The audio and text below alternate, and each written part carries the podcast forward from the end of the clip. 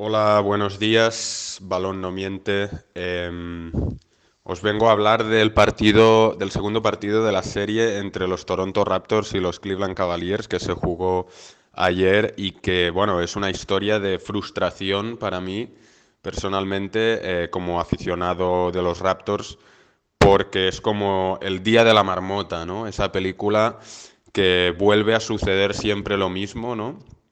Eh, volvemos a a perder contra los Cavs. Eh, empieza la eliminatoria 0-2 y podríamos decir que ya prácticamente acaba para los Raptors porque es muy difícil que, vayan a ganar alguno de los dos partidos en Cleveland, yo creo. Y si lo ganan, tendrán muy cuesta arriba igualmente eh, remontar esto, ¿no? Eh, el primer partido se luchó y al final se jugó muy mal en el último cuarto y, y lo acabamos pagando porque no entraron los tiros y pasó lo que pasó, ¿no? Pero se, al menos se luchó, ¿no? Em, se jugó bien. En el segundo partido la historia ha sido otra. Eh, en, el, en, la primera mitad los Raptors aguantaron bien, sobre todo gracias a un Kyle Lowry en estado de gracia. Pero qué decir de la defensa ¿no? de Toronto, la verdad es que ha sido lamentable en los dos partidos.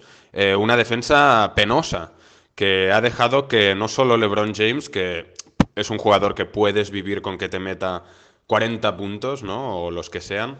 Eh, sino que ha dejado entrar en la serie y entrar otra vez en el juego colectivo de los Caps que estaba siendo muy malo a jugadores como Kevin Love, J.R. Smith, ¿no? Kyle, a Kyle Korver, incluso George Hill, eh, gente que está metiendo canastas y que contra Indiana no, no las metieron, ¿no? Porque ni siquiera entraron mucho ah, en el juego ofensivo a tocar bola, ¿no?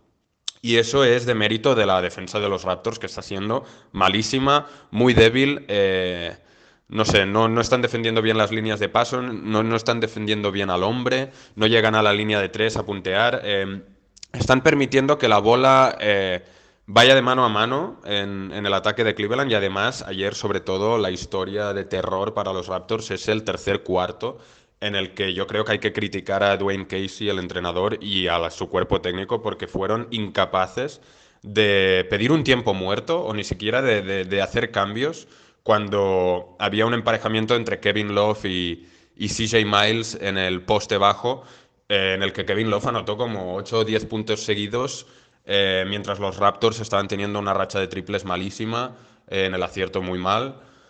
Eh, la verdad es que la incapacidad del cuerpo técnico para parar el partido entonces y ver que los Cavaliers estaban rompiendo en el tercer cuarto, eh, la verdad es que es muy criticable. Cuando acabe la serie yo seguro que haré una crítica muy fuerte de esto, porque creo que como aficionado de los Raptors, el tercer cuarto del partido de ayer es, lo más vergonzoso eh, que he podido vivir. Al final, en el último cuarto, LeBron James metió una serie de canastas jordanescas, ¿no? O, estilo Kobe, con fadeaways, con, con, con tiros en, en suspensión hacia atrás, que le entraron todos, pero es una serie de tiros con los que puedes vivir y además yo creo que ahí el partido ya estaba tan, tan sentenciado que es un poco intrascendente, ¿no? Eh, bueno, son una serie de canastas que acaban de matar el partido, pero ya los Raptors lo tenían muy difícil ahí.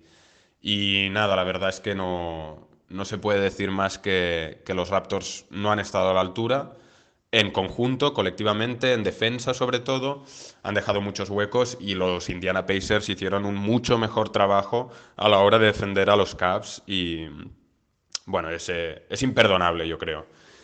Eh, esto es todo, ya si eso en el programa de esta semana hablaremos un poco más de ello, pero hay que quedarse con, que, bueno, los Raptors han sido incapaces de, de jugar eh, a lo que tenían que jugar, dado cómo estaba Cleveland durante toda la temporada y cómo, cómo venía Toronto, ¿no?